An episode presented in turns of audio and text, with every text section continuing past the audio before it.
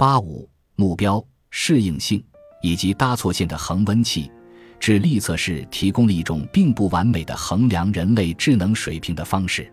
我猜，一台专门接受过智力测试训练的机器，测试得分可能会很高，但大多数人工智能的得分都无法及格。这是否意味着那些不及格的机器不具备有意义的智能？还是说？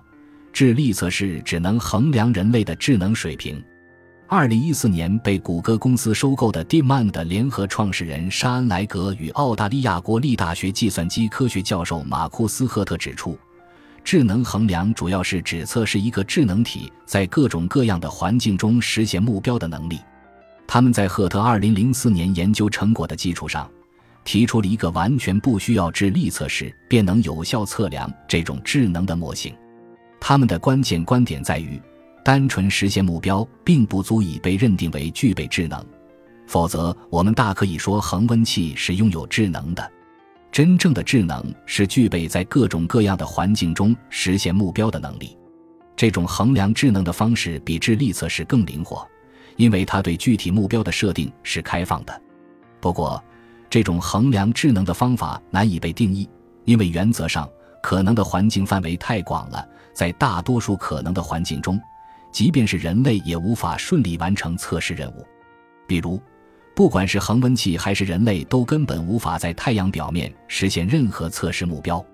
莱格和赫特假设，环境按照一定概率随机选定，并将智能定义为进入环境发生概率的加权后，在特定环境中实现目标的平均完成度。换言之，智能生命只需要在发生概率更高的环境中表现出色即可，未必要在发生概率低的环境中达到同等水平。如此看来，恒温器可能还是应该被归类为智能体，毕竟它们不太可能出现在太阳表面。一个关键的挑战在于如何确定各种可能环境出现的概率。莱格和赫特假设所有可能的环境都能用可计算的函数模拟出来。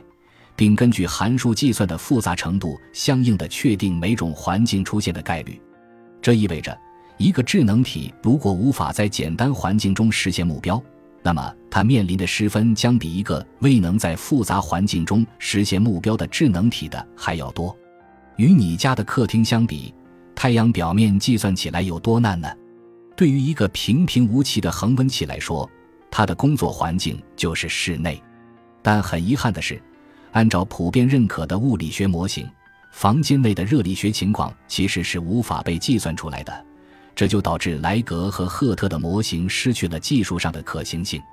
打开暖气对房间的影响可以用偏微分方程模拟，并显示房间内因气流的扰动而呈现出的混沌行为。微分方程基于时间和空间的连续统，而这超出了任何图灵修齐计算的范围。混沌行为则意味着任何可计算近似都只能在较短的时间尺度上实现对行为的预测。为多个知名网站提供安全服务的旧金山企业 Cloudflare 对另一种类似的混沌行为的应用进行了探索。Cloudflare 将一个摄像头对准一面装满了熔岩灯的墙壁，尝试利用这种诞生于二十世纪六十年代、能给人带来梦幻体验的小瓶子生成密码。其强度超过任何通过计算而产生的密码。与受到恒温器影响的一屋子空气一样，熔岩灯也是一个受对流驱动、表现出混沌行为的液体泡泡。于是，尽管从莱格和赫特的模型来看，室内环境的复杂性是无限的，但平平无奇的恒温器仍然能在这样出奇复杂的环境中实现目标，保持室内气温接近设定温度。尽管莱格和赫特的模型有各种各样的局限性，但我们仍然可以利用他们的思路得出结论：恒温器并不像人类那样智能。假设我们对环境进行一些修改，使恒温器每次发出打开暖气的指令时，这个搭错线的房间的空调就会启动。恒温器继续发出打开暖气指令，但室内气温不升反降。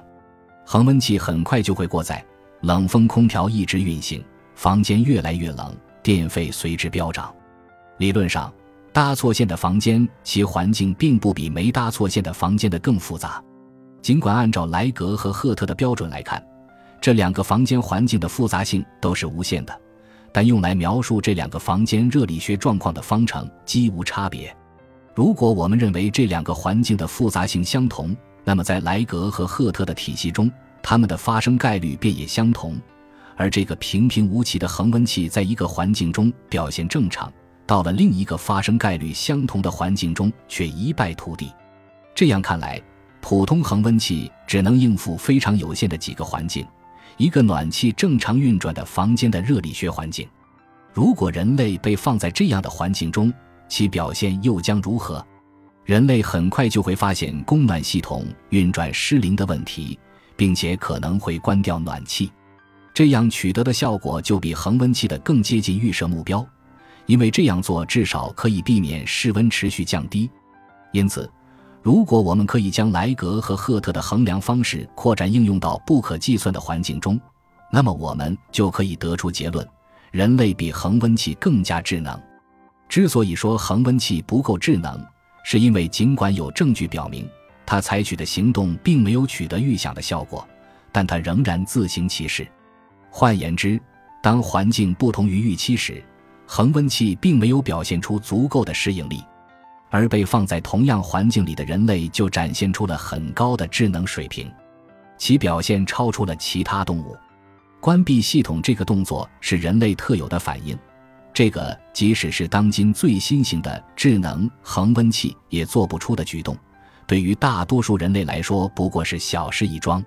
恒温器缺的是我们在第五章中讨论过的第二层、第三层乃至更高阶的反馈。正是这些更高阶的反馈机制赋予了系统某种形式的自我意识，让它不仅能够明白当房间的温度低于正常温度时自己应该做什么。更懂得自己的行动旨在纠正环境中的错误。如果这些行动并没有让环境复归正常，那么高阶反馈机制就会亮出错误信号，要求系统采取进一步的纠错措施。莱格与赫特提出的模型的最大成果在于，他给出了一种不依赖于智能体型而上的地位，仅依靠其行为的有效性来衡量其智能水平的方式。用牛津大学人类未来研究所研究员斯图尔特·阿姆斯特朗的话来说，如果某物按照某种特定方式行事，那么它便是智能的。阿姆斯特朗将智能的哲学问题搁置一边，他说：“有些人乐于争辩人工智能是否真的能有意识，是否可以拥有自我意识，以及我们应该和不该赋予他们哪些权利。但如果将人工智能视作对人类的威胁，”那么，我们需要担忧的不是他们会变成什么样，而是他们能做出什么事。因此，衡量智能的一个关键指标，便是对各种不同环境的适应性。人类能够适应的环境的种类，远远多于当今在地球上生活的其他任何生物，也超过了所有现存的人工智能体。这种状况是否只是暂时的？我们当然可以设计出一种更加智能的恒温器。会在它的行为起到反作用时停止浪费能源，但真正具有突破性意义的，在于设计出一种不需要明确的程序设定便可以自己做到这一点的恒温器。如果有了更多层反馈环路的加持，这一点完全有可能实现。感谢您的收听，本集已经播讲完毕。喜欢请订阅专辑，关注主播主页，更多精彩内容等着你。